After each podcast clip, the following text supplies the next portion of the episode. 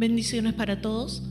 Un día más, agradecidos de Dios, nos presentamos delante de Él, porque Él es nuestro Dios bueno, nuestro Dios grande, nuestro Dios maravilloso, el que nos creó, el que nos dio vida, el que nos sustenta cada día, el que nos ama tanto, que cada día anhela que tengamos tiempos como este, que podamos acercarnos a Él.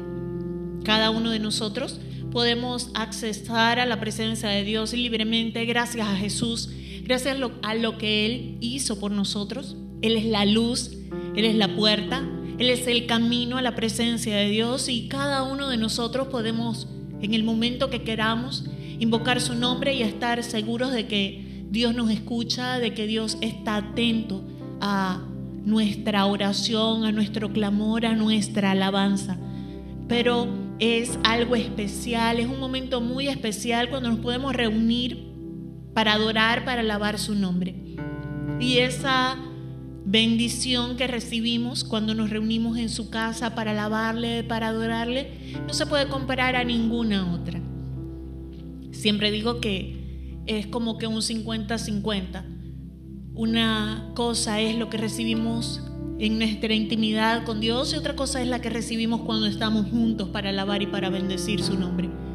Y hoy tenemos el privilegio de poder estar aquí en su casa, pero también tenemos una audiencia a través de la radio, a través de diferentes plataformas digitales que están en sus casas, quizás solos, quizás en familia, pero hoy vamos a confiar y vamos a creer que Dios que es todopoderoso, Dios que es omnipresente, ese Dios trae su presencia allí a donde tú estás, a tu casa, a tu sala, a tu habitación. Pero es necesario una cosa, es necesario la fe.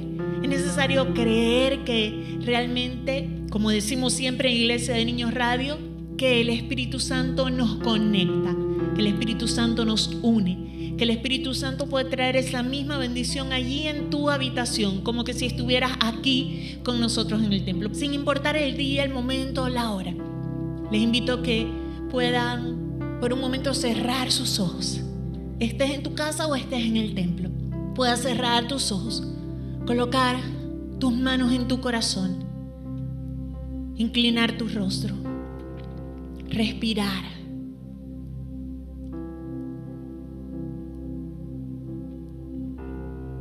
que juntos podamos dar un paso al trono de Dios. Jesús dijo, yo soy el camino, la verdad y la vida. Nadie viene al Padre si no es por mí. Hoy te decimos a ti, Jesús, gracias. Me postro ante ti te miro a ti. Te digo gracias por haberme mirado, por haberme amado, por haberme escogido. Gracias por dar tu vida en lugar de la mía. Gracias por ser ese camino al Padre. Juntos nos acercamos ante el Padre Celestial y nos postramos ante su presencia levantamos nuestras manos y le decimos gracias Dios por amarme. Estoy aquí porque tú me amaste. Estoy aquí porque tú me amas. Estoy aquí por la invitación que me has hecho de acercarme a ti. Gracias Padre. Gracias Cristo.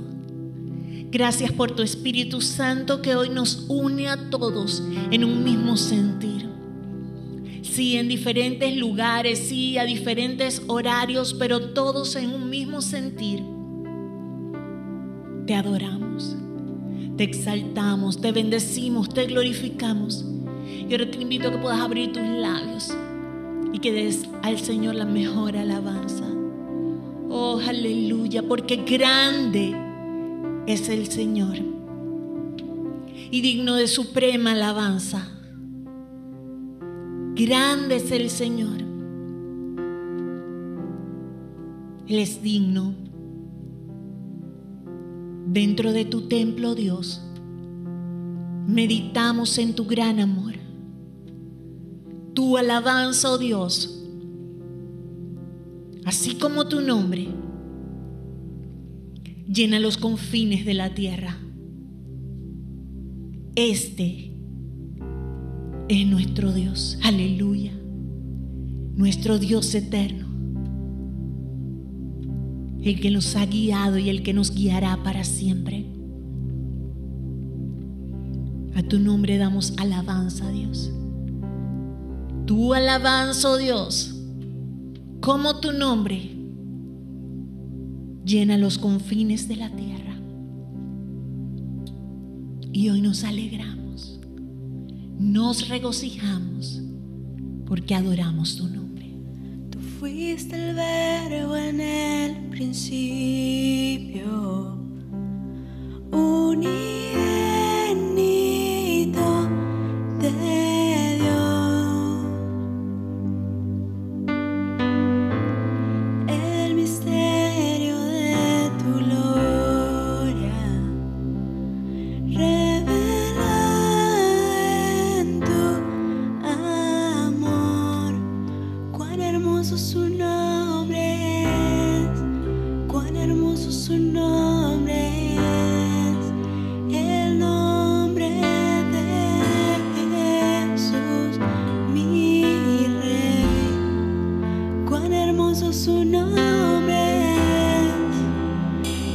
se iguala a él. Cuán hermoso su nombre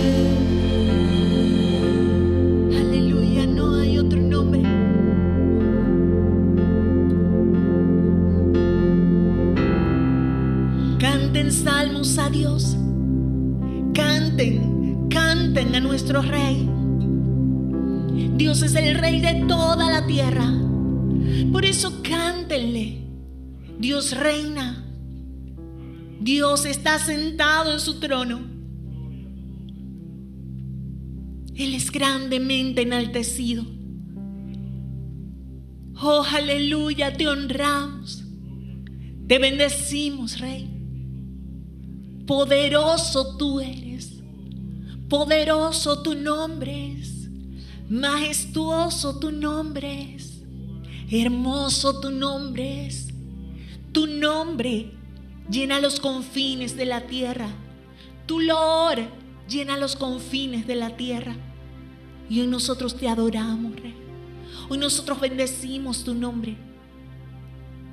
Hoy declaramos que tú eres el Rey. En medio de un mundo convulsionado, en medio de todo lo que haya a nuestro alrededor, en medio de desastres naturales, en medio de guerras y rumores de guerra, en medio de pestilencias, nosotros levantamos nuestras manos al cielo y decimos cuán grande eres, Señor. Cuán precioso eres, Jesús. Y esa es la paz que sobrepasa todo entendimiento. La que viene del Rey de Reyes, del Señor de Señores. Hoy queremos, Jesús, entronarte en nuestras vidas, en nuestros corazones.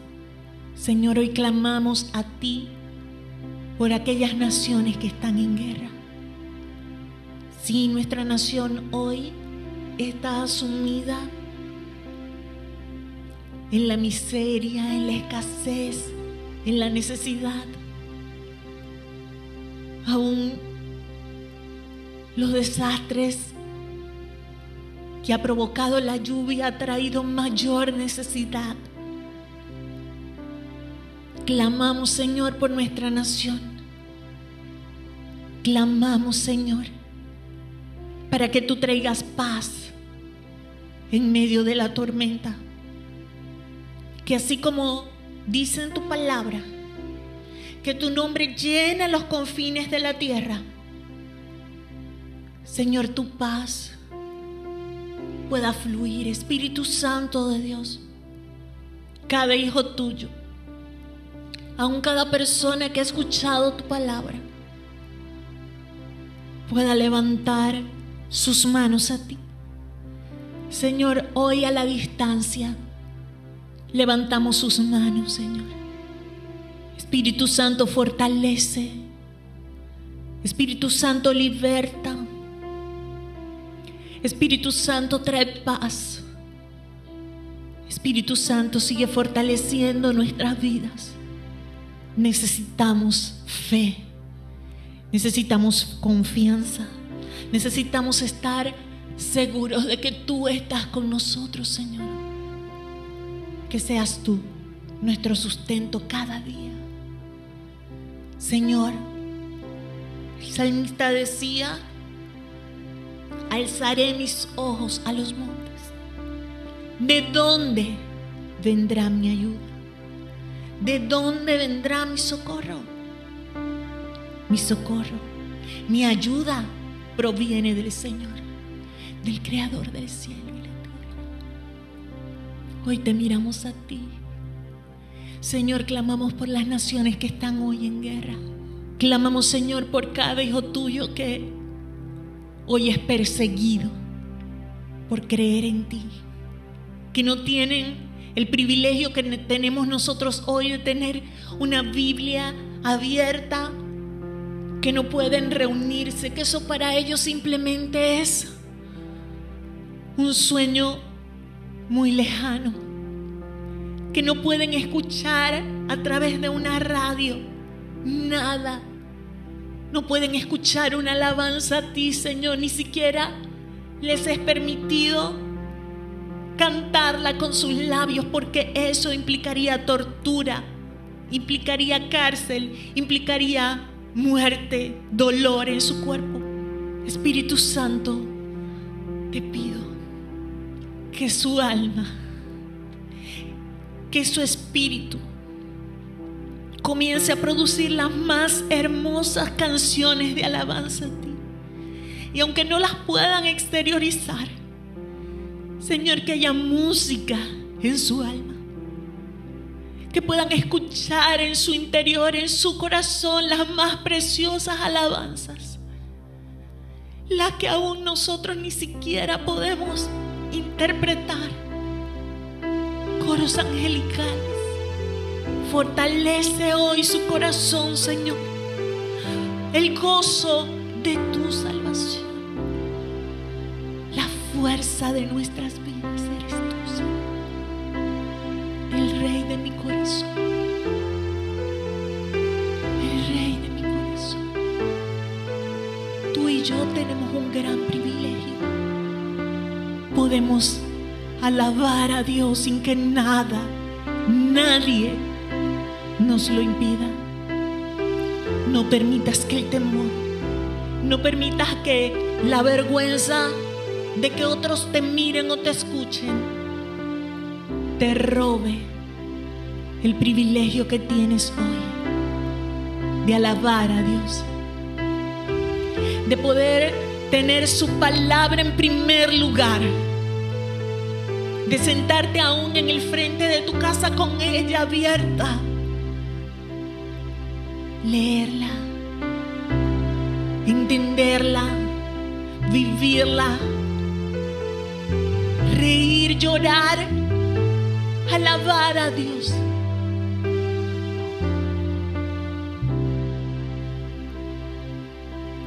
Que el rey de mi corazón sea la montaña donde corro, la fuente en la que tomo Oh, es mi canción. Que el rey de mi corazón sea la sombra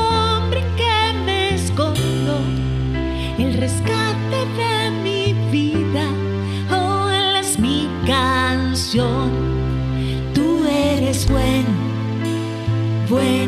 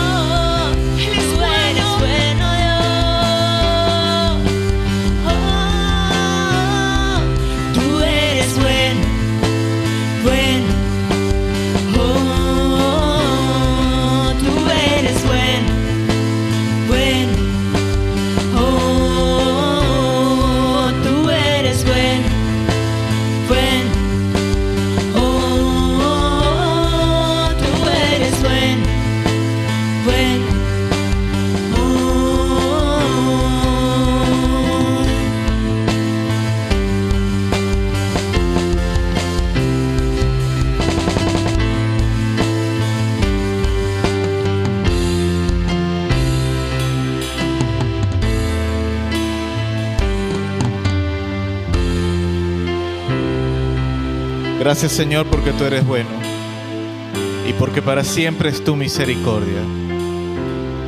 Padre, en el nombre de Jesús, porque tú eres bueno es que hoy podemos adorar tu nombre, podemos bendecir tu nombre.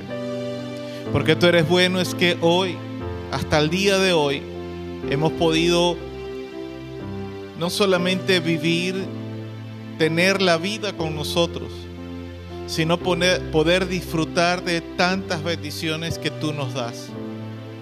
Y aunque tal vez han sido tiempos difíciles, momentos en que hemos tenido que aprender a sobrellevar escasez, padecer momentos de necesidades, oh Dios, que en otros tiempos tal vez no tuvimos.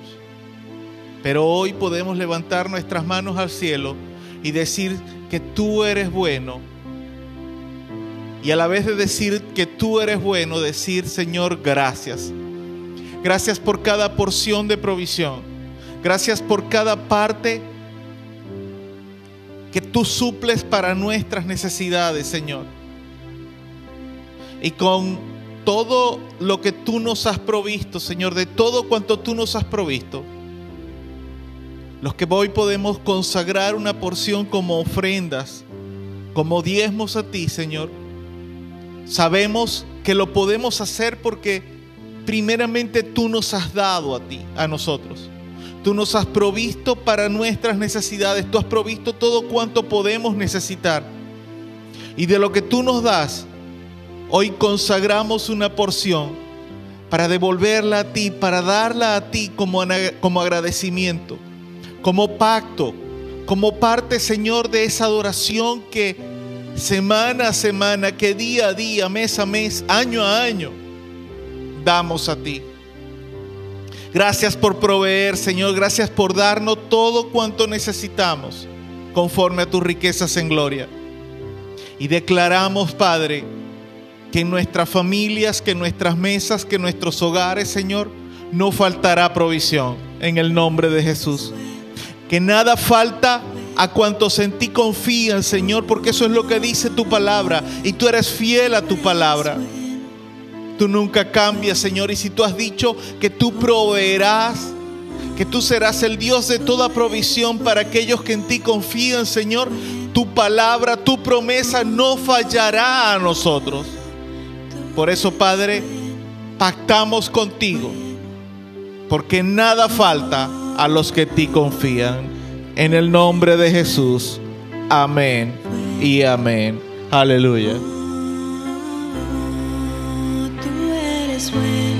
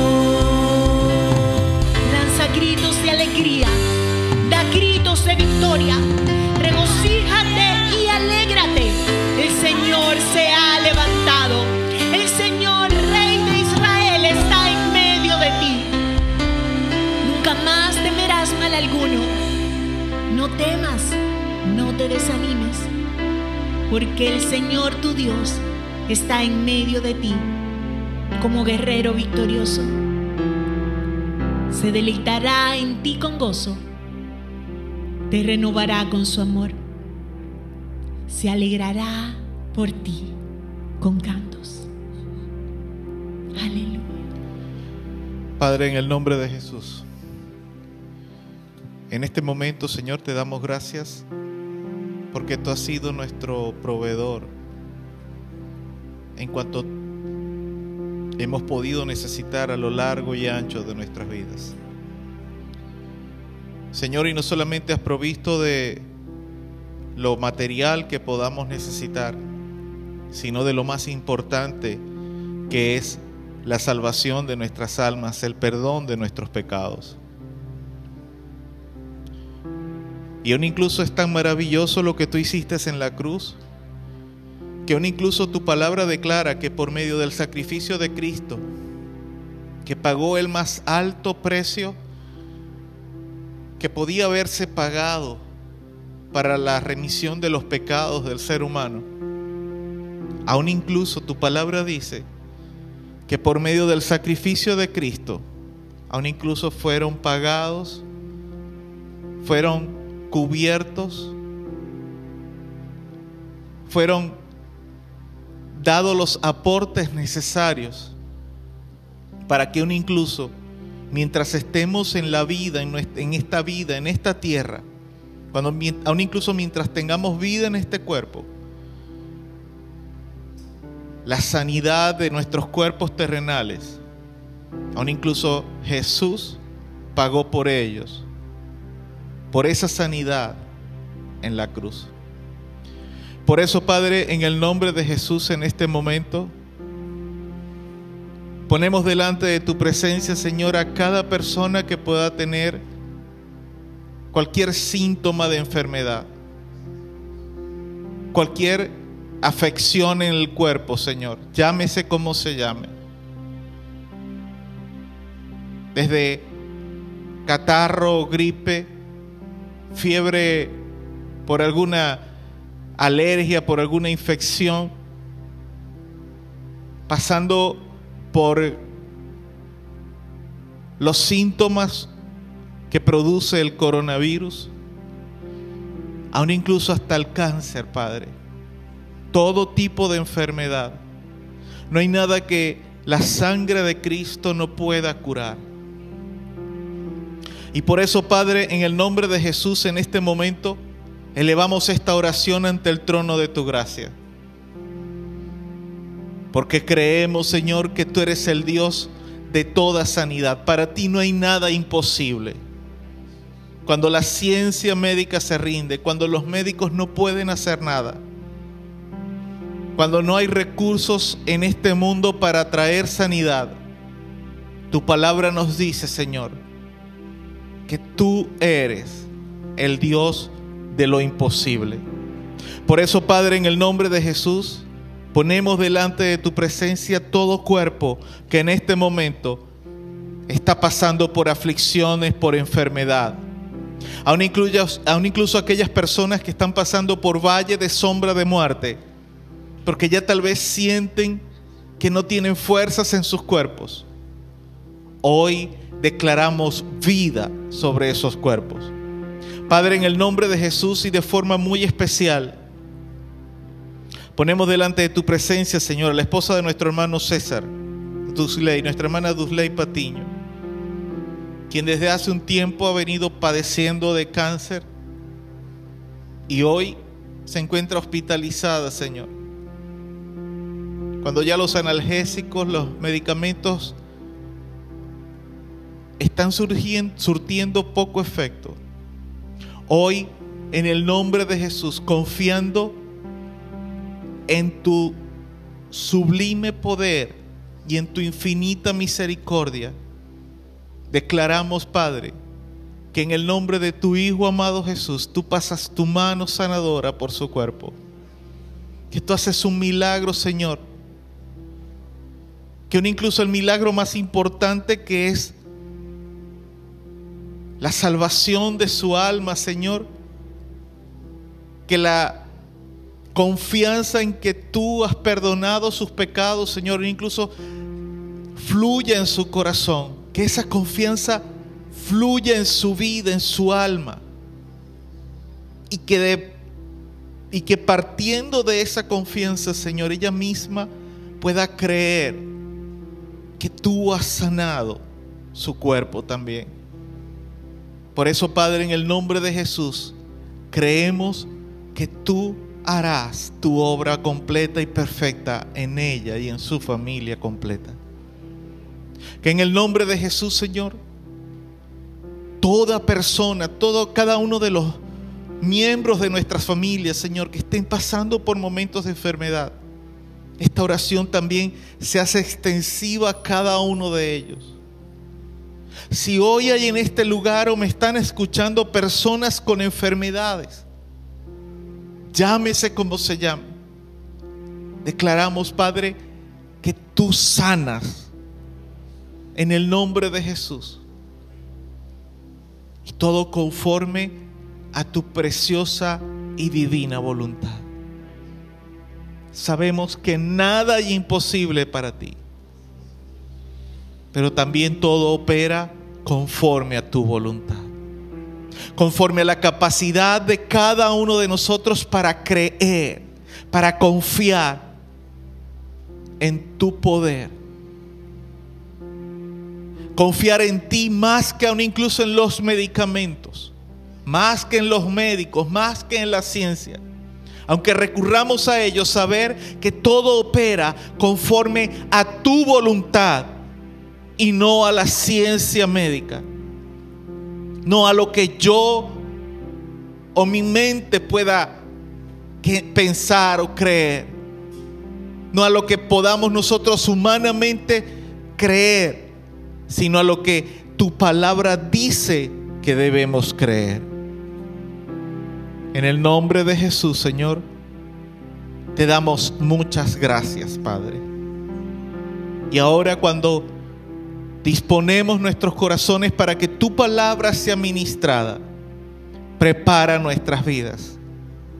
Que nuestros corazones puedan ser terreno fértil donde tu palabra sea sembrada y germine y produzca fruto para vida eterna, no solo en nuestros corazones, sino para quienes nos rodean también. En el nombre de Jesús, amén y amén. Aleluya. Dele un fuerte, dele un fuerte aplauso al Señor.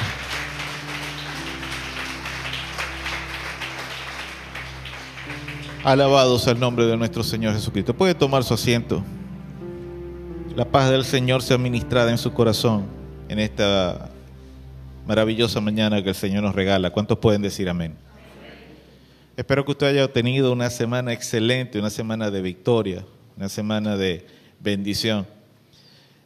Y aunque tal vez haya pasado, haya, hayan surgido situaciones difíciles en su familia, en su vida, durante esta semana, que usted haya podido mantener su confianza en el Señor, porque Él es el Dios de toda provisión, el Dios de todo confort. ¿Cuántos pueden decir amén? Una vez que hemos orado, hemos puesto las manos, en las manos del Señor nuestros corazones, nuestras vidas, nuestras almas, para entrar en el mensaje de la palabra en esta mañana, quiero pedirle por favor que abra su Biblia, el libro de Santiago, capítulo 1. Libro de Santiago, capítulo 1 y más adelante, dentro de unos minutos, unos momentos, le voy a decir dónde vamos a centrar nuestra atención. Pero tenga por los momentos ahí Santiago capítulo 1 en, en stand-by. A modo de introducción, quisiera comenzar con una, con una breve pregunta. ¿A cuántos les ha pasado que cuando están apurados, tal vez son nolientos o distraídos, que después de salir de casa, de pronto se recuerdan o se dan cuenta de que le faltó algo por hacer, recoger algo o tal vez ponerse algo que debían haberse puesto. Yo creo que a todos nos pasa eso en algún momento de nuestras vidas, porque solemos en algún momento, por mucho cuidado que tengamos, en algún momento tenemos algún descuido. Y entre todas las opciones de lo que podría pasarnos o que nos puede haber pasado en algún momento, creo que la más vergonzosa podría ser olvidar ponernos algo de ropa.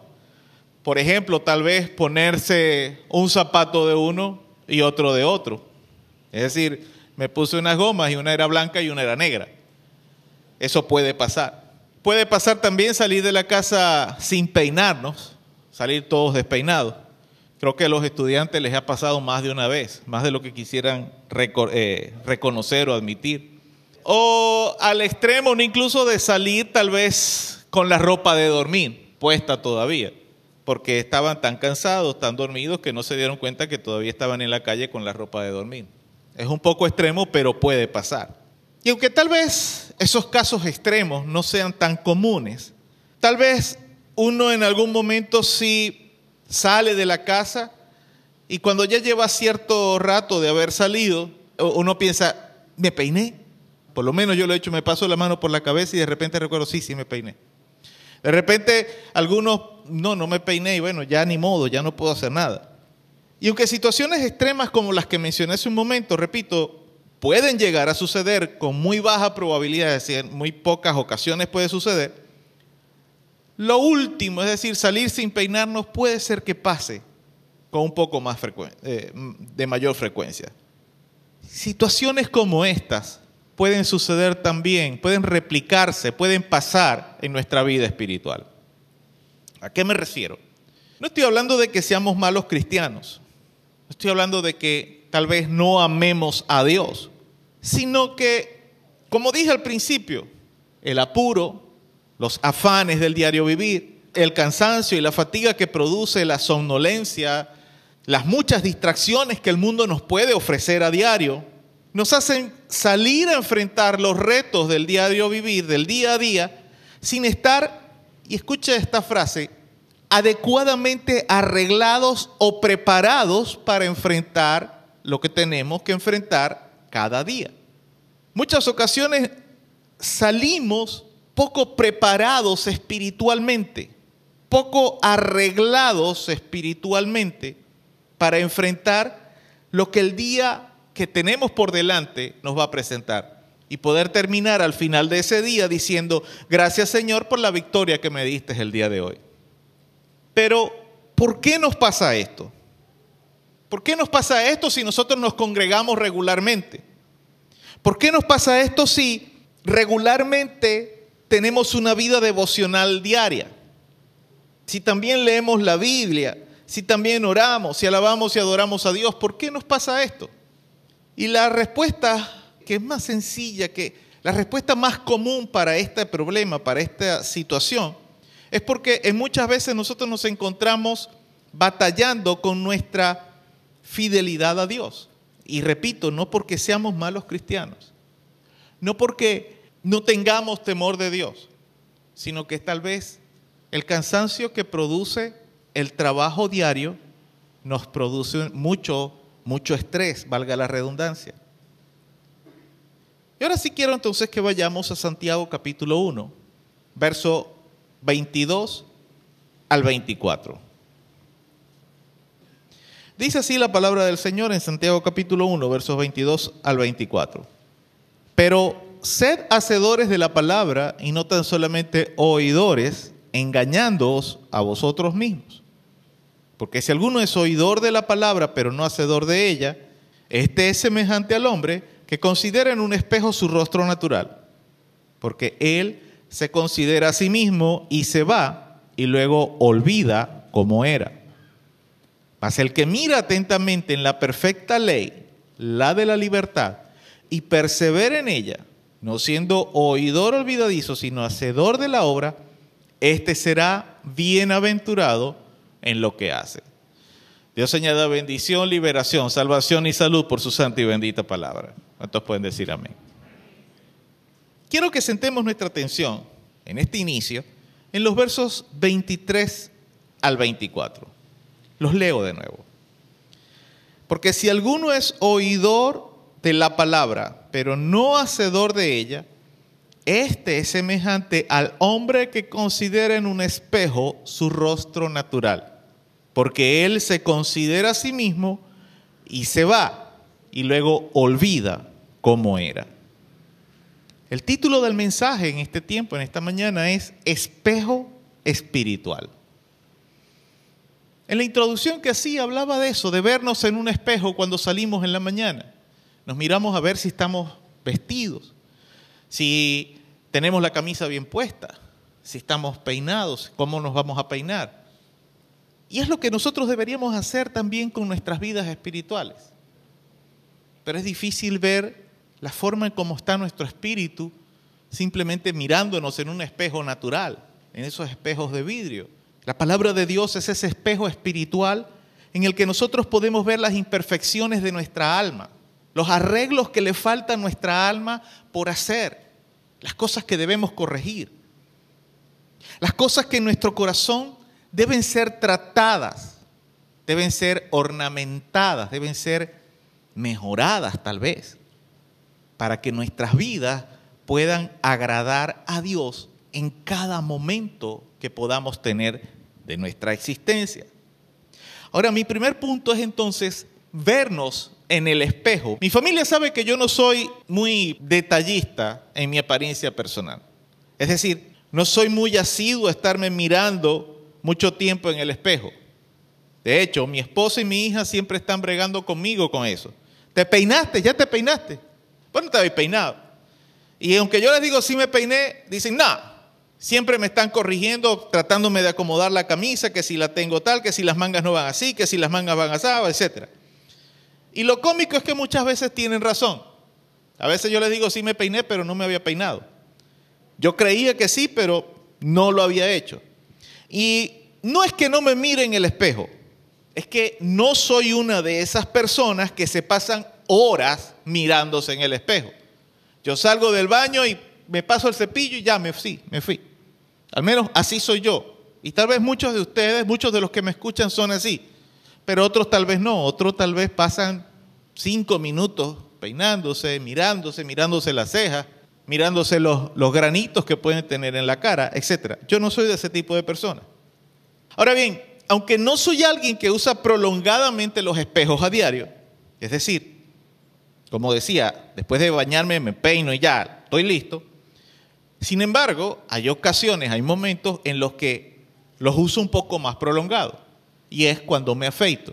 Mi piel de la cara es un tanto sensible, yo no me puedo estar afeitando todos los días de la semana o varios días a la semana, por eso me afeito solamente una vez a la semana. Y cuando lo hago, paso un poco más de tiempo mirándome en el espejo y después que me afeito, detallo un poco la cara porque suelo irritarme. Mi cara se suele irritar mucho cada vez que me afeito. Entonces, ese es el momento o esas son las ocasiones cuando paso más tiempo frente al espejo. 10 o 15 minutos. Pero hay otras personas que pueden pasar horas frente al espejo. Y obviamente el mayor porcentaje de esas personas que pasan horas frente al espejo son las mujeres, por razones obvias. Y no es crítica, para nada, no estoy criticando a las mujeres porque pasen mucho tiempo en el espejo.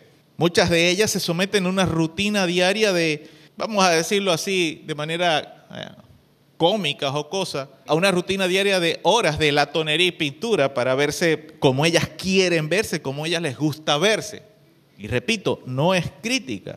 Hay mujeres que pueden pasar, según una pequeña investigación que hice, desde 40 minutos hasta dos horas maquillándose. Para mí es un demasiado tiempo en eso, pero repito, no es una crítica. Cada quien invierte su tiempo como mejor le parece. Y aún incluso si el compromiso que tienen es temprano en la mañana, tal vez hoy, para venir a la iglesia, para estar aquí a las ocho y media, algunas mujeres tal vez se levantaron, no sé, a las cinco y media de la mañana, para poder llegar acá a las ocho y treinta o a las ocho y cuarto. Y repito, no es crítica. Ahora, hay personas que también usan el espejo para practicar sus gestos, los gestos que hacen con su cara, practicar cómo se ríen, su sonrisa, para practicar muecas aún incluso, porque les gusta hacer esas cosas. Son personas muequeras, vamos a decirlo así. Tampoco es una crítica, estoy poniendo las opciones para las que usamos el espejo. Esa es la dinámica de nosotros los humanos frente a el espejo natural para tratar nuestra apariencia personal. Ahora bien, vamos a traspolar esa dinámica de vernos en el espejo natural a la vida espiritual. Y segundo punto, vernos poco en el espejo espiritual.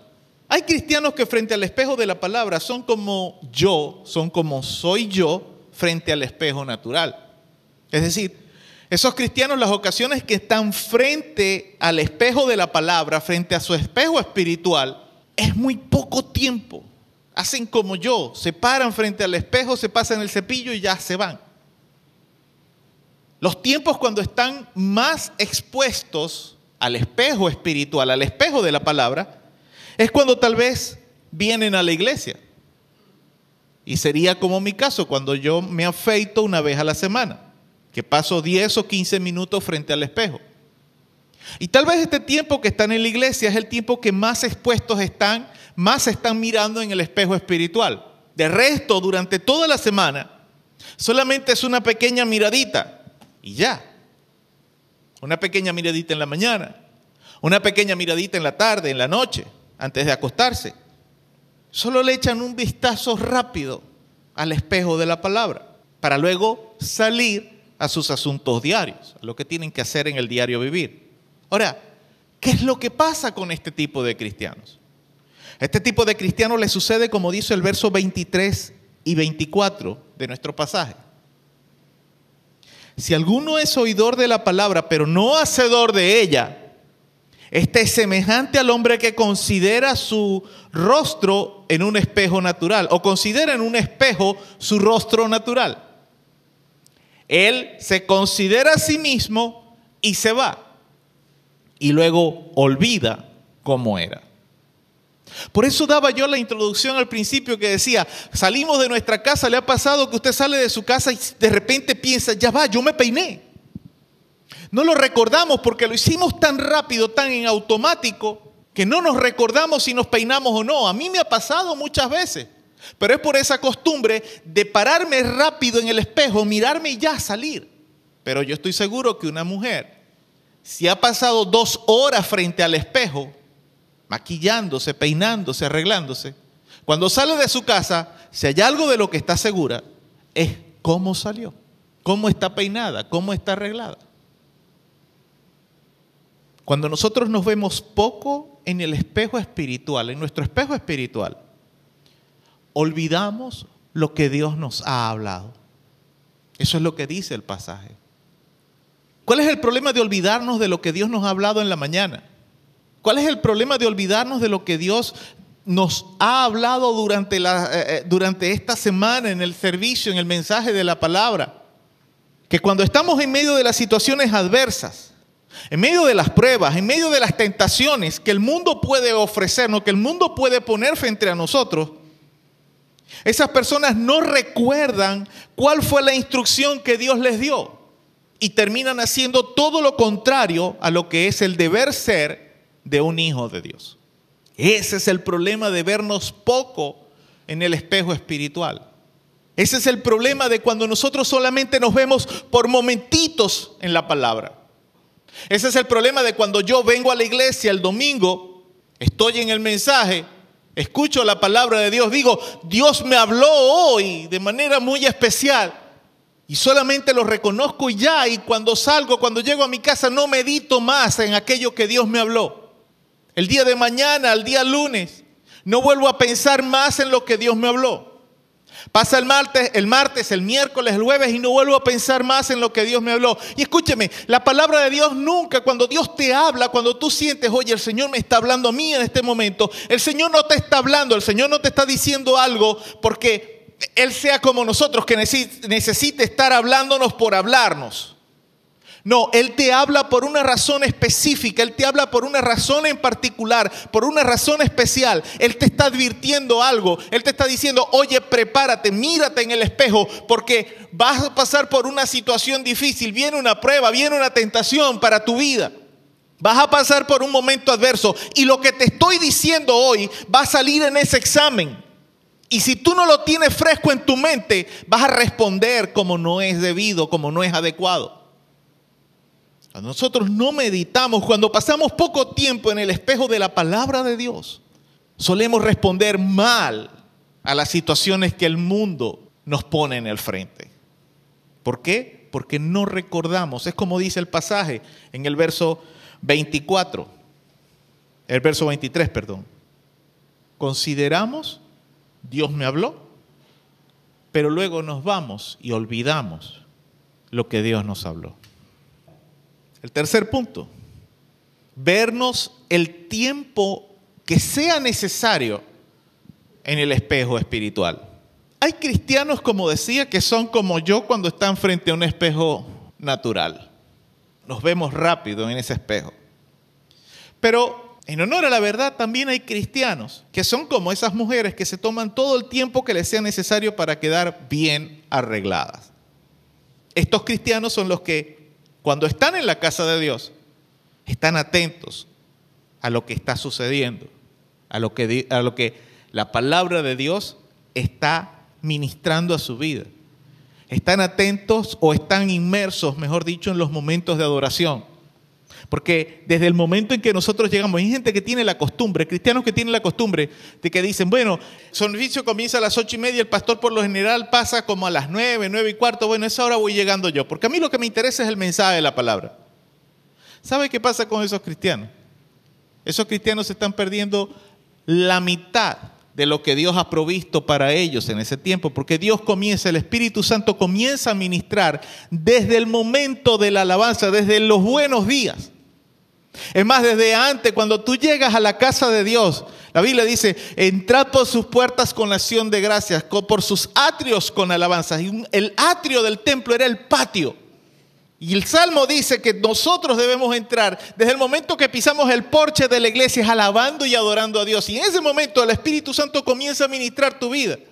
Entonces esos cristianos que tienen la costumbre de llegar cuando ya el servicio está avanzado o de irse cuando el servicio no ha terminado, se están perdiendo parte de lo que Dios está ministrando a la iglesia y por ende a sus vidas. Están dejando de verse, están rompiendo abruptamente el momento, el tiempo de arreglarse espiritualmente para estar presentables, para estar aptos. Y ese es un problema que debemos corregir en nosotros. ¿Por qué? Porque el Espíritu Santo de Dios ministra tu vida, repito, desde el momento incluso de las alabanzas. Y cuando tú te metes te sumerges en la adoración a Dios, en la misma adoración, el Espíritu Santo comienza a hablar a tu vida, comienza a ministrarte, comienza a, sanar tu corazón, comienza a darte palabra, comienza a darte lo que tú necesitas, lo que tu espíritu, lo que tu alma necesita y requiere. Pero cuando tú simplemente vienes por ratitos, por momentos, a exponerte, a pararte frente al espejo, algo va a corregir, algo vas a poder corregir pero estoy seguro que vas a quedar fallo. Estoy seguro que vas a quedar, van a quedar faltando áreas de tu corazón, de tu vida por ser ministradas. Repito, deberíamos ser más bien como esas mujeres que pasan horas frente al espejo maquillándose. Escuche, estoy usándolo como una alegoría, como una imagen, como una ilustración. No es que tú vas a pasar horas maquillando, adornando, tapando las imperfecciones de tu carácter, de tu corazón. No, no me refiero a eso este caso me refiero al hecho de que tú pases horas frente al espejo, que el Espíritu Santo de Dios esté mostrándote tus imperfecciones para entonces no taparlas, no maquillarlas, no adornarlas, sino corregirlas. No sé si usted puede decir amén. ¿Qué pasa con el tipo de cristiano que pasa horas frente al espejo de la palabra? Le sucede como dice el verso 25, vamos al verso 25. Dice el pasaje, mas el que mira atentamente en la perfecta ley, la ley de la libertad, y persevera en ella, no siendo oidor olvidadizo, sino hacedor de la obra, este será bienaventurado en lo que hace. Aleluya. ¿Sabe qué es lo que pasa con el cristiano que pasa tiempo viéndose en el espejo espiritual? Es una persona bienaventurada. Es una persona feliz, feliz, feliz. Tres veces feliz es lo que significa la palabra bienaventurado. Es una persona que a pesar de las circunstancias que puede estar viviendo, es feliz. Puede estar pasando por pruebas, por momentos adversos, por momentos difíciles. Puede estar pasando por tentaciones. Puede estar pasando por cualquier tipo de circunstancia difícil. Pero en esas personas, por el hecho de que han estado expuestas al espejo espiritual, a su espejo espiritual. Ese espejo espiritual les mostró lo que había que corregir en ellos. Entonces son capaces de tener una imagen clara de quiénes son, de cómo deberían hablar, de cómo deberían responder, de cuál es la actitud correcta frente a las circunstancias que están viviendo. Y por eso es que son felices. No es que tú pases por momentos de pérdida y tú vayas a estar riéndote y estar brincando en una pata porque, no sé, perdiste en un negocio o porque te robaron algo, etcétera. Puedes estar feliz porque sabes que no hay nada de lo que suceda a los hijos de Dios que Dios no pueda terminar convirtiéndolo en bendición para sus vidas. Pero cuando un cristiano no entiende eso, cuando un cristiano lo lee y lo entiende desde la pura... Mm, ¿cómo decirlo? Solamente lo entiende desde el punto de vista intelectual, desde el, punto de vista conceptual, pero no desde el punto de vista de lo que es la vivencia personal. Aunque la persona se sepa lo que dice Romanos 8:28 de memoria, cuando llega el momento de la prueba, se desarma. ¿Por qué? Porque sabe lo que dice la letra, mas no entiende lo que el Espíritu ha ministrado a su corazón. Estos cristianos son bienaventurados, los cristianos que pasan tiempo frente al espejo espiritual, son bienaventurados, no porque nunca lleguen a estar en medio de situaciones adversas. Y ahí es donde está el problema de muchos cristianos, que muchos cristianos creen que si leen la Biblia, si oran, muchos cristianos creen que si van a la iglesia, Muchos cristianos creen que si ofrendan, que si diezman, no les va a pasar cosas malas, que de alguna manera Dios los va a proteger y nada malo les va a pasar. No, eso no es así. Los cristianos que se miran en el espejo espiritual de manera regular, constantemente, pasan tiempos expuestos a la palabra, ellos son bienaventurados, repito, no porque, no porque nunca lleguen a estar en medio de situaciones adversas, de pruebas o de tentaciones sino porque cuando están en medio de esas cosas, aquella imagen espiritual que el espejo les mostró, que el espejo de la palabra les mostró, reflejó en ellos una imagen y les ayuda, ayuda a entender quiénes son ellos, cómo son, cómo están, cuál es la condición en la que se encuentran, tanto emocional, espiritual, psicológicamente, físicamente, en todos los aspectos de su vida. Y entonces ninguna prueba, ninguna situación adversa, ninguna tentación, nada de lo que pueda sucederles les puede apartar del amor de Dios, como dice la palabra. Eso es lo que sucede con este tipo de cristianos. Ahora, ¿cuál es la forma correcta de vernos en el espejo espiritual? Porque dijimos que nos podemos ver poco tiempo y definitivamente no es lo correcto. Es mejor que nada, es mejor que no vernos nada. Es mejor vernos por lo menos un momentito al día que ni siquiera vernos en ningún momento en el espejo de la palabra, en el espejo espiritual. Obviamente es mejor estar más tiempo frente al espejo espiritual que vernos un poquito. Pero el punto es, ¿cuál es la forma correcta de vernos en el espejo? Y para responder esto quiero primero hacer una pregunta. ¿Cuál es la diferencia entre alguien que se mira rápidamente en el espejo y alguien que pasa tiempo viéndose en el espejo? Tal vez es obvio, pero vamos a comentarlo de todas formas. Quien pasa más tiempo viéndose en el espejo generalmente algo está haciendo. ¿Me explico? Aunque son pocos los casos, no es que sea imposible, pero son pocos los casos de las personas que simplemente se sientan o se paran frente a un espejo a simplemente mirarse. Y pasan horas y horas ahí mirándose. Solamente las personas que tienen cierta condición psicológica llamada narcisismo, es decir, que se aman tanto ellos mismos, están tan enamorados de sí mismos que pueden pasar horas viéndose en el espejo sin hacer nada, solamente contemplándose la hermosura que ellos creen que tienen a sí mismos. Pero por lo general alguien que pasa mucho tiempo en el espejo está haciendo algo. Cuando una mujer está, pasa tiempo viéndose en el espejo, algo está haciendo. Se está peinando, se está arreglando las cejas, se está maquillando.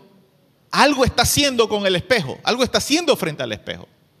Quien pasa más tiempo viéndose en el espejo quien pasa más tiempo viéndose en el espejo va a recordar mejor cuál era su aspecto cuando se dejó, cuando salió del cuarto, cuando salió de la habitación, cuando, se quitó de frente al espejo.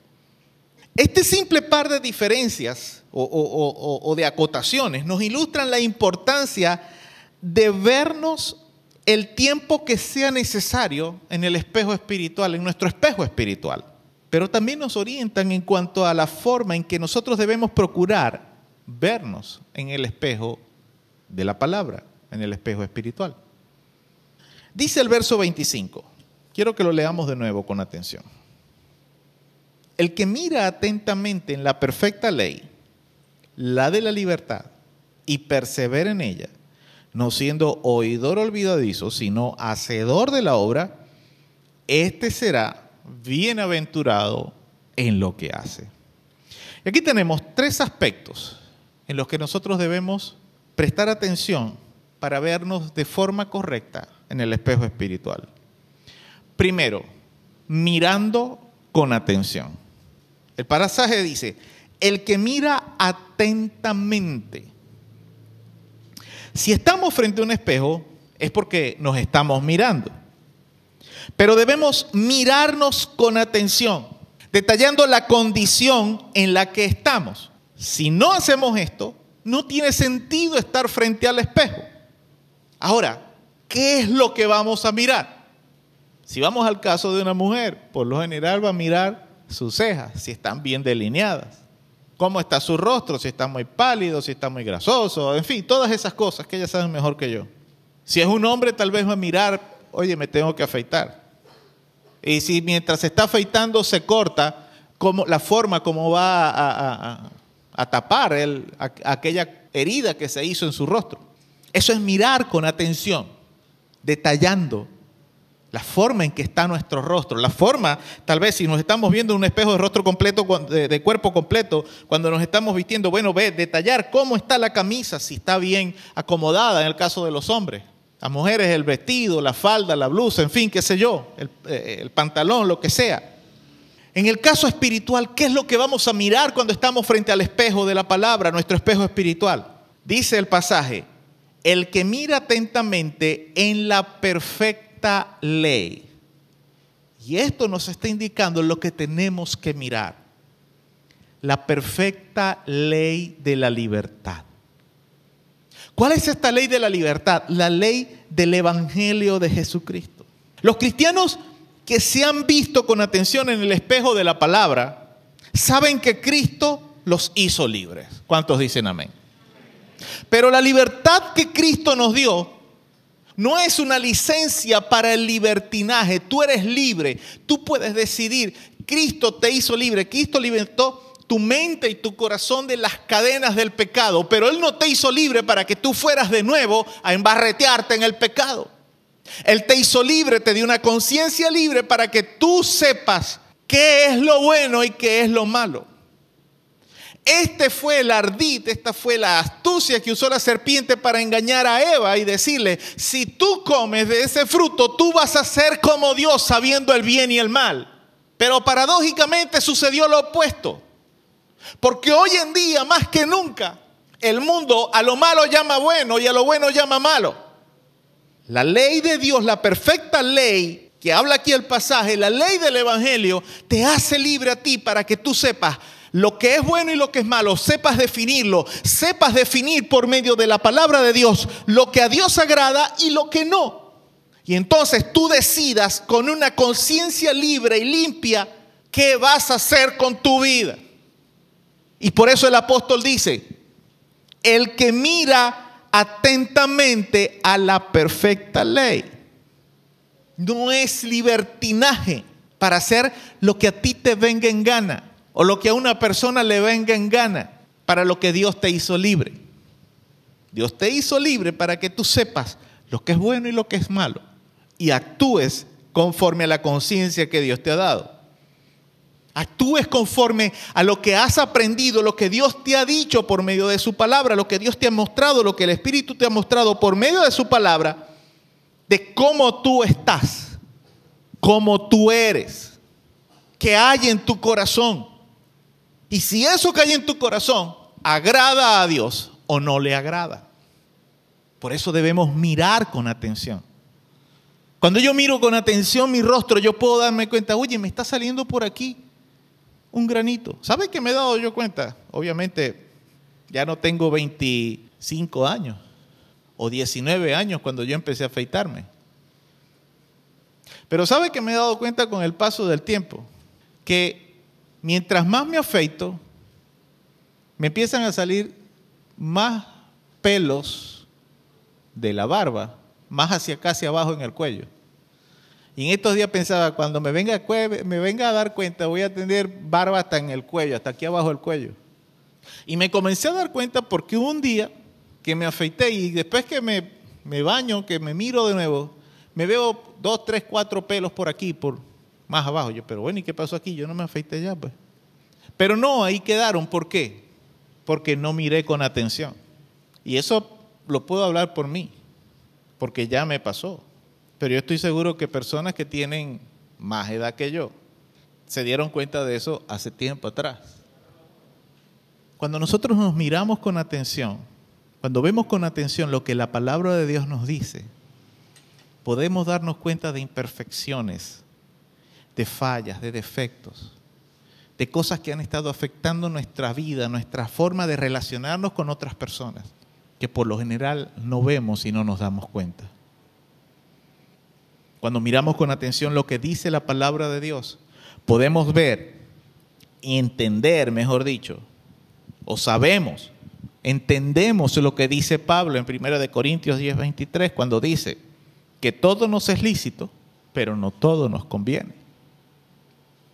Pero entender que yo puedo hacer algo, pero no me conviene hacerlo, solamente vamos a entenderlo cuando miramos con atención a la perfecta ley del Evangelio de nuestro Señor Jesucristo. Lo segundo que debemos hacer cuando, cuando miramos o nos miramos en el espejo de la palabra, en nuestro espejo espiritual, sigue diciendo el pasaje, mas el que mira atentamente en la perfecta ley, la de la libertad, y persevera en ella, no siendo oidor olvidadizo.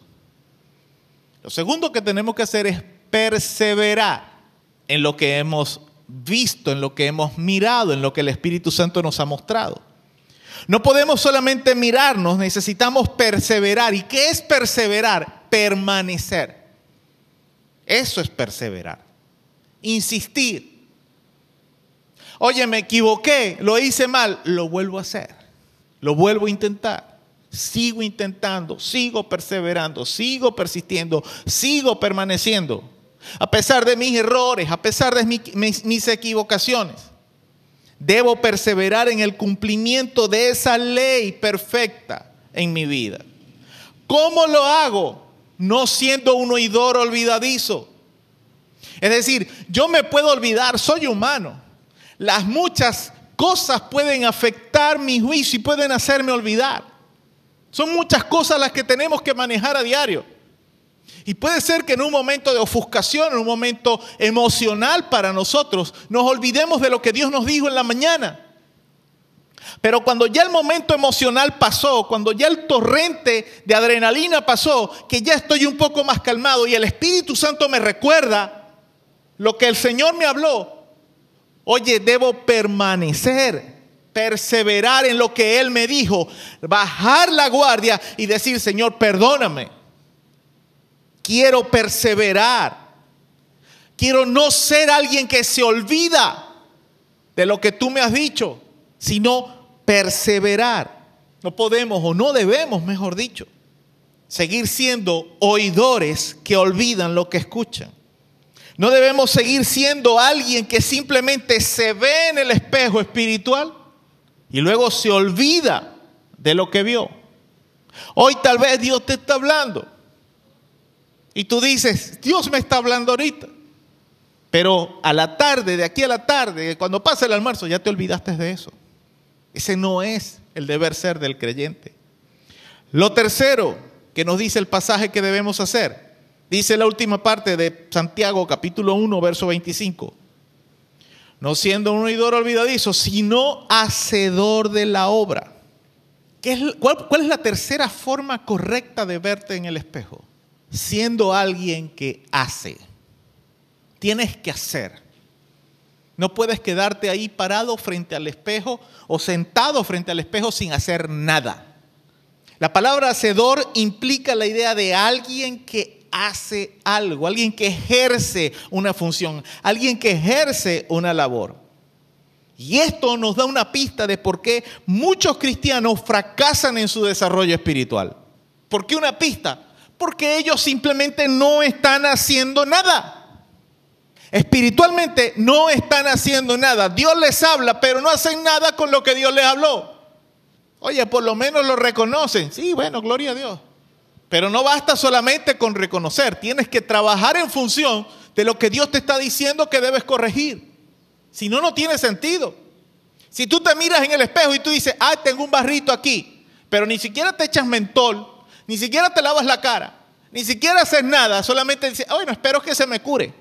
Espero que se me quite. Puede ser que se te quite solo, pero lo más probable es que no. Si no haces, no estás haciendo lo correcto frente al espejo espiritual.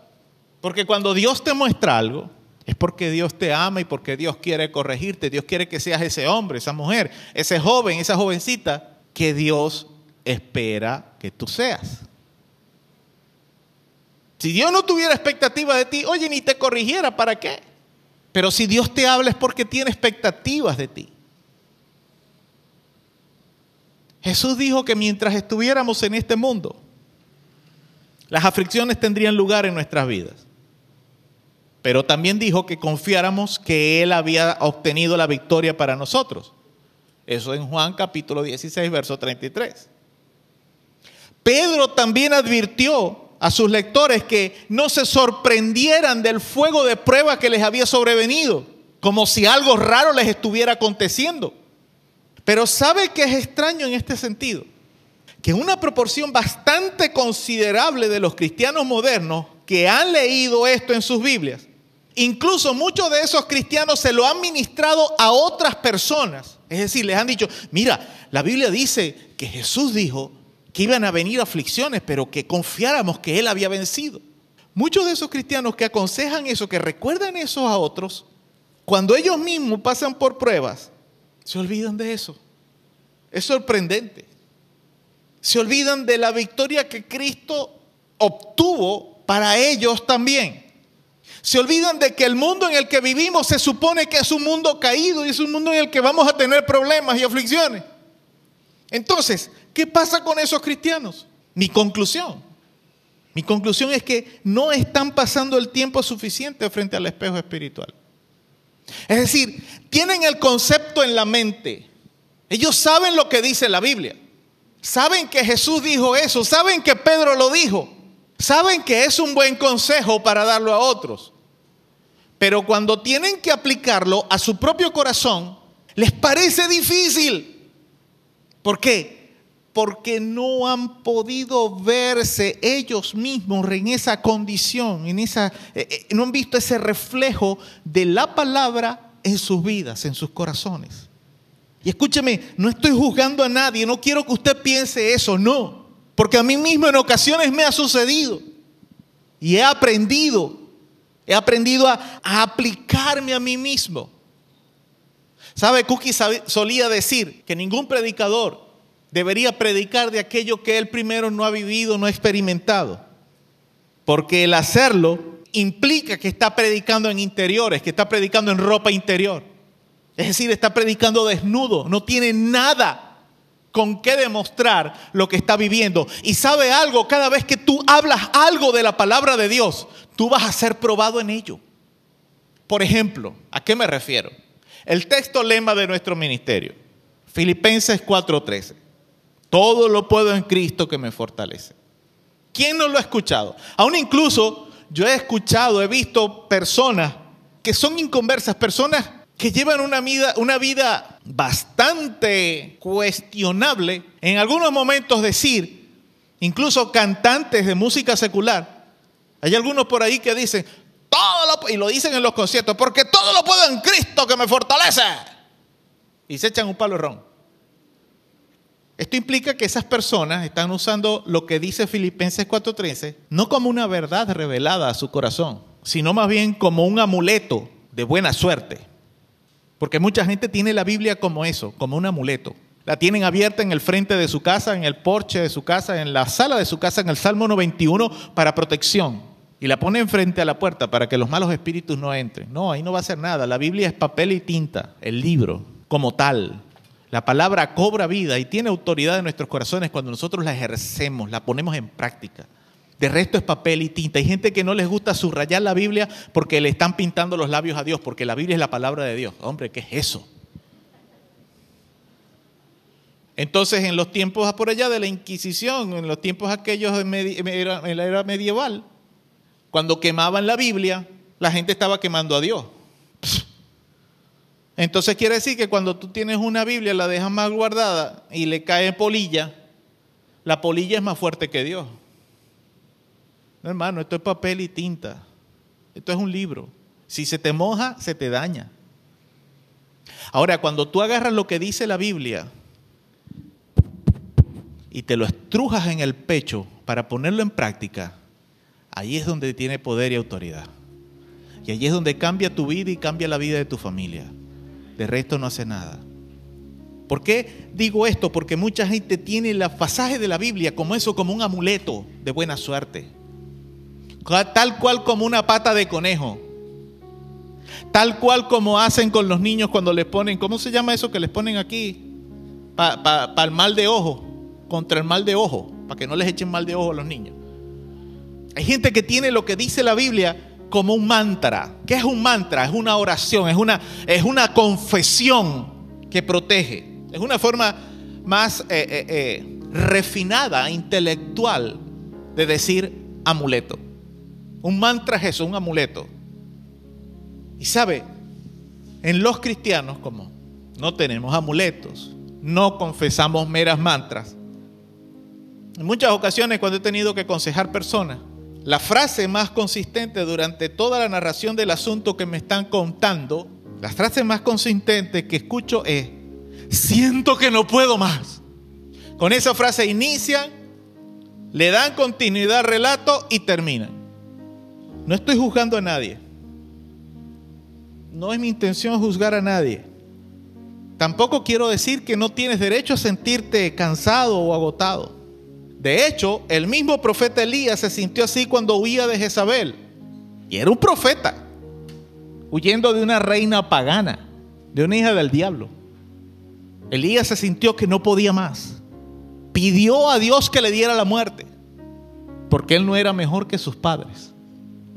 Pero sabe algo, cuando una actitud como esta, es decir, cuando decimos cuando pensamos, cuando permitimos que un pensamiento, que una actitud como esa de no puedo más, siento que estoy ya agotado, siento que mis fuerzas no dan para más.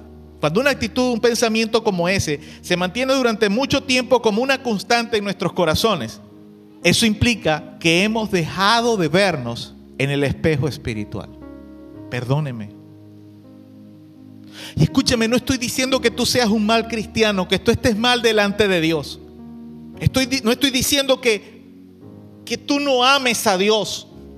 Estoy diciendo que tienes un conocimiento de la palabra tal vez, pero has dejado de, notar, de ver con detalle, de mirar con detalle que Dios está tratando de, de hablar a tu vida, de corregir en tu corazón, de corregir en tu mente.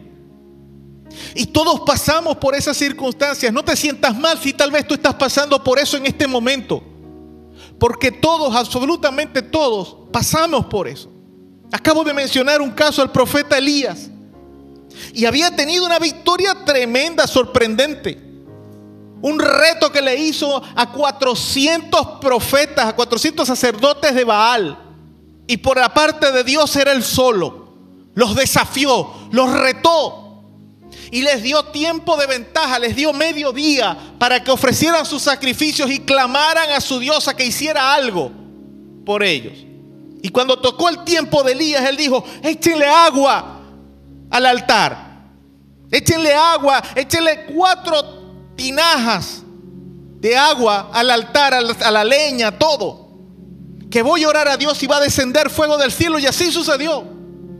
Y después que lo hizo, mató a los 400 sacerdotes de Baal. Él solo. ¿Y sabe qué me sorprende de eso? No que haya matado, no que haya descendido fuego del cielo, no, sino que 400 hombres se dejaron matar por uno solo. Esos sacerdotes de Baal eran que estúpidos, idiotas, retrasados mentales, ¿qué eran? ¿Por qué cuando vieron que, que, Elías mató al primero, por qué los hermanos salieron huyendo? ¿Por qué no escaparon? Eran 400. Saben, estaban atónitos de lo que había sucedido, sorprendidos, hasta el punto que les dio tiempo a Elías de matar a uno por uno.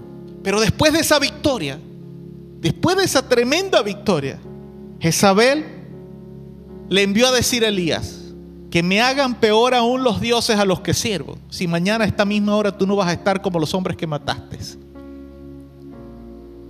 Y Elías salió huyendo. En su ida deseó la muerte. Le dijo al Señor, mándame la muerte, porque yo no soy mejor que mis padres. ¿Sabe? Ese gran profeta dejó de verse en el espejo en ese momento. Perdió de vista lo que Dios había hecho con él durante los últimos años de su vida. Por eso no le estoy juzgando a usted, a nadie, porque a mí mismo me ha pasado también. ¿Cuántas veces el Señor te ha hablado por medio de un mensaje y dices, wow, tremenda palabra, el Señor me está hablando? Y luego a los pocos días, horas tal vez después, tomas una decisión o tienes una actitud totalmente opuesta a la palabra que el Señor te habló. ¿Qué pasó ahí? Te voy a decir qué pasó. Te dejaste de ver en el espejo. Quiero pedirte por favor que cierres tus ojos. Porque este es un espejo espiritual. No necesitas tener tus ojos abiertos para que el Señor te muestre. Padre, en el nombre de Jesús, en este momento, Pongo delante de tu presencia, Señor, nuestros corazones ahora, en este momento, a partir de este momento, cuando necesitamos que tu Espíritu Santo selle, confirme las palabras que tú me has dado para compartir con tu iglesia en este tiempo. Ponemos nuestros corazones una vez más delante de ti, porque sin tu dirección, sin tu instrucción, es imposible, Señor, que esta palabra pueda ser sellada. Es imposible, Señor, que lo que tú nos has mostrado hoy por medio de este espejo espiritual permanezca almacenado en nuestro corazón y no que simplemente lo olvidemos. Por eso, Padre, en el nombre de Jesús, ahora rendimos nuestro corazón ante tu presencia. Y te pedimos, Señor, que si una de nuestras debilidades o una de esas carencias que tenemos es la capacidad de recordar lo que tú nos hablado, nos has hablado, las palabras que tú nos has dicho. Hoy podamos, Espíritu de Dios, revertir esa condición. Padre, que cada día podamos aplicar, podamos poner en práctica, Señor, la costumbre de recordar qué me hablaste esta semana en el mensaje. Que podamos poner en práctica la costumbre de durante el día recordar, hacer memoria, hacer el ejercicio mental de recordar cuál fue la palabra, cuál fue el pasaje bíblico, cuál es la idea del pasaje bíblico que leí en mi devocional. ¿Qué me has hablado? ¿Cómo me has hablado? ¿Qué me has mostrado de mi carácter? ¿Qué me has mostrado de mi forma de ser, de mi, de mi conducta? ¿Qué has mostrado de lo que soy? De la forma en que vivo, de la forma en que, eh, de las decisiones que tomo. Que pueda ser una persona que aprende a mirar con atención a lo que la ley, la perfecta ley de tu evangelio me dice. Pero que no solamente mire, sino que persevere y que pueda actuar, que pueda hacer en consecuencia. Espíritu de Dios, que en el nombre de Jesús cada día que pase pueda tener una conciencia clara de quién soy delante de ti. Que no seamos oidores olvidadizos. Que no seamos personas que simplemente nos consideramos por encima frente al espejo de manera rápida y luego olvidamos. Padre, que no suceda en esta ocasión como ha sucedido en muchas ocasiones en nuestras vidas. Que estando aquí en tu templo, estando aquí, estando en este momento escuchando lo que tu palabra tiene para mi vida, puedo reconocer gracias Señor por hablarme. Pero las pocas horas no recuerdo a las pocas horas cuando debo actuar y aún incluso es en consecuencia. Hay algo de lo que tú me hablaste durante la palabra, durante el mensaje. Hay algo que puedo aplicar en la decisión. Hay algo que puedo aplicar en la, en la situación que estoy viviendo. Simplemente, como lo olvide, actúo de manera totalmente opuesta, de manera contraria. Espíritu de Dios, ayúdanos a recordar. Hoy te pedimos, Espíritu Santo, tú que eres el encargado, según dijo Jesús, de recordarnos todas las cosas. Te damos autoridad, Espíritu, para que nos recuerdes. A un incluso Espíritu Santo, no nos dejes quietos durante las noches en nuestra cama. Recuérdanos. Espíritu Santo que pueda ser como una gotera constante. Ese sonido constante, permanente, ese gotear constante, permanente, que nos recuerda, tengo que reparar ese tubo. Tengo que reparar esa llave. Tengo que cambiar eso. Que así pueda ser tu Espíritu Santo en nuestros corazones. Recordándonos todos los días lo que tu palabra nos ha enseñado. Que así pueda ser Espíritu Santo enseñándonos lo que somos. Escucha esta adoración con sumo cuidado. Este es mi deseo. Honrarte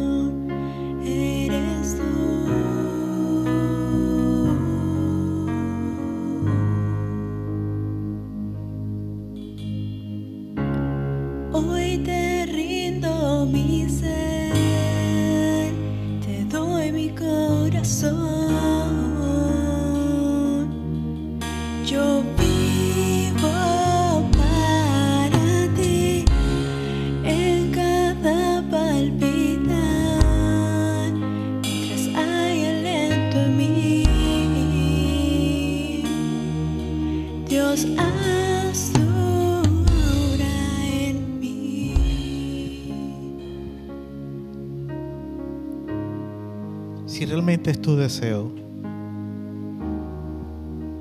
lo que dice esta alabanza, que tu deseo es que Dios haga su obra en ti. Quiero pedirte por favor que te pongas de pie por un momento.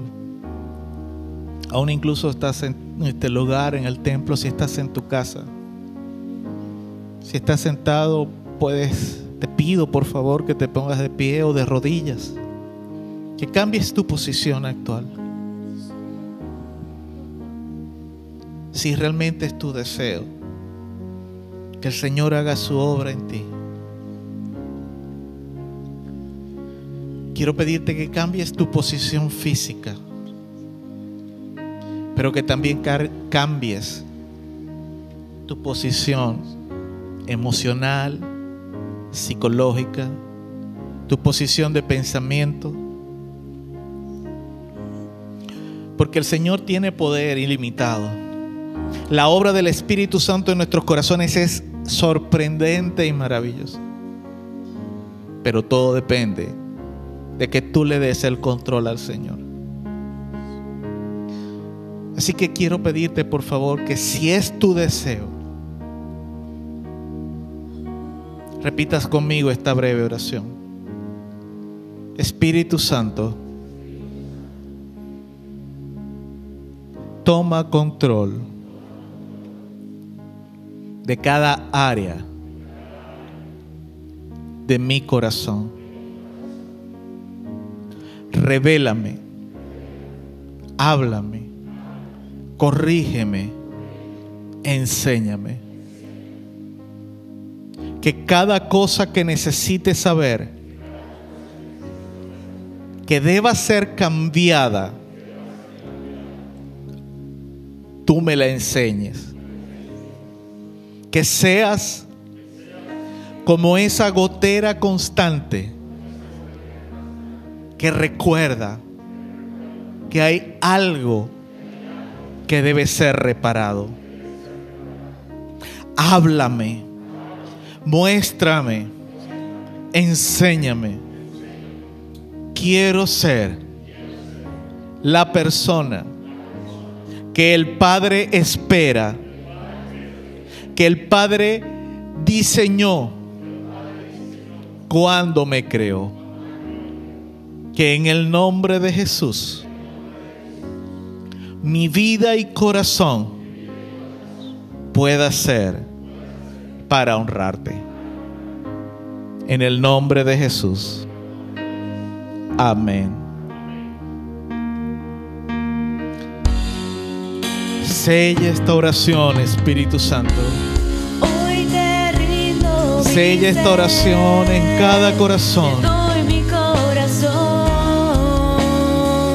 Sabiendo que sin Yo ti no podemos hacer nada, Espíritu de Dios. ti. Sabiendo que nuestras vidas sin ti no tienen sentido y no vamos a poder corregir nada. Dios, Haz tu obra en nosotros, oh Señor Jesús. Haz tu obra en nosotros, Espíritu de Dios. Muéstranos en el espejo de tu palabra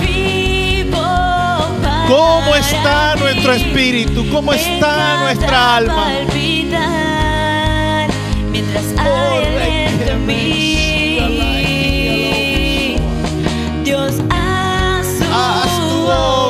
nosotros. Hoy te rindo mi ser. Rompe barreras.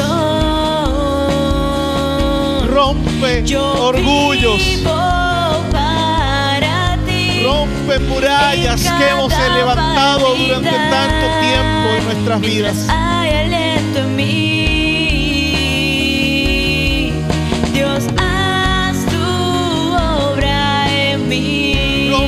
Cuanto argumento del diablo se ha podido estacionar en nuestros corazones para impedirnos crecer. A la imagen y semejanza del Rey de Reyes y Señor de Señores. Que podamos rendir nuestro corazón.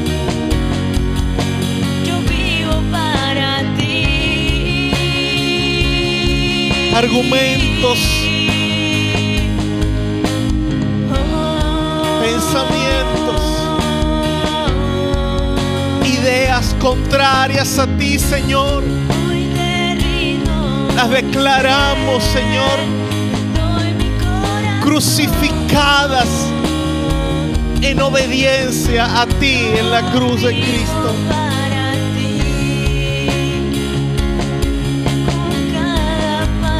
Actitudes recurrentes, pensamientos pecaminosos que constantemente influyen en nuestra conducta. Hoy los llevamos cautivos en obediencia, porque tu palabra hoy nos muestra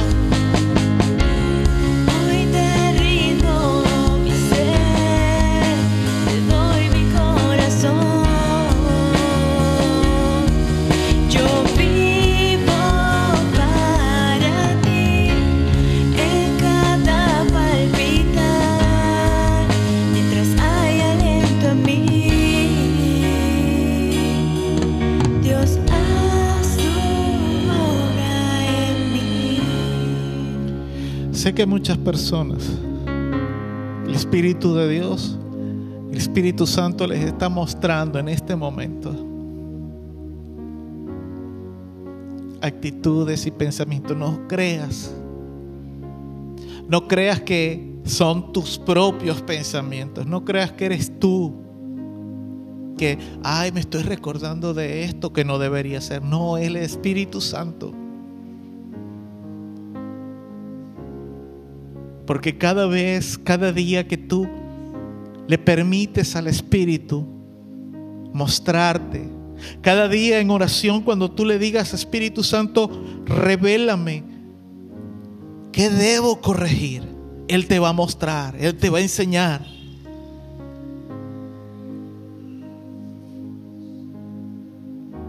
Porque en ese momento tú te estás poniendo frente al espejo espiritual. Pero recuerda mirar con atención. Recuerda perseverar. Recuerda hacer. No seas como quien mira rápidamente y luego olvida. Sé más bien como quien pasa tiempo frente al espejo, haciendo, mirando con atención, escudriñándose a sí mismo. Ahí vas a ver que tu vida prospera. Ahí vas a ver que tu alma, que tu corazón, que tu vida espiritual prospera. Y cuando prosperes espiritualmente, vas a prosperar en todo lo demás. En el nombre de Jesús. Amén. Y amén. Dele un fuerte aplauso a nuestro Dios. Aleluya. Alabado sea nuestro Señor y Salvador Jesucristo. Alabado el Espíritu Santo de Dios y el Padre Celestial. Aleluya. Ya para finalizar, solo quiero recordar que el próximo domingo estaremos de nuevo en este lugar, si el Señor nos lo permite, a las 8.30 de la mañana, para dar inicio a este servicio que estamos próximos a finalizar. También recordar que el próximo sábado a las, a las 5 de la tarde tendremos nuestras clases de discipulado, las personas que las están tomando. Este sábado, como es en teoría semana eh, flexible, de cuarentena flexible, a las 9 de la mañana habrá actividad o servicio de jóvenes, juvenil, para jóvenes. Pero no es solamente para jóvenes. Si usted es una persona joven, pero tiene, no sé, 60, 65, 70 años, usted puede también venir con toda libertad. Puede estar también. Oramos al Señor. Padre, en el nombre de Jesús, Te damos gracias por este tiempo, gracias por traernos a tu casa, gracias por hablar a nuestras vidas, gracias por ministrar a nuestros corazones. Aun incluso que estemos en, en el templo o estemos en nuestras casas, Señor, gracias porque tú nos hablas. En el nombre de Jesús, ahora que finalizamos este servicio, pedimos que tu bendición sea sobre nuestras familias. Tú nos has bendecido ya en el servicio, Señor, pero que tu bendición siga reposando sobre nuestra familia, sobre nuestras vidas, Señor, que tu ángel nos guarde, nos cuide, nos proteja, que no haya ninguna persona, Señor, que tenga malas intenciones, que tenga intenciones perversas en contra de nosotros, que sus planes prosperen, Señor. Guárdanos, cuídanos, que tu gracia, que tu amor, que tu bondad y tu favor sea resplandeciendo sobre nuestras vidas, sobre nuestra familia, sobre nuestros negocios, sobre nuestros trabajos, Señor. Prospéranos en todas las áreas. En el nombre de Jesús, amén y amén. La bendición del Padre, del Hijo y del Espíritu Santo sobre sus vidas. Dios les bendiga ricamente. Paz de Dios sobre.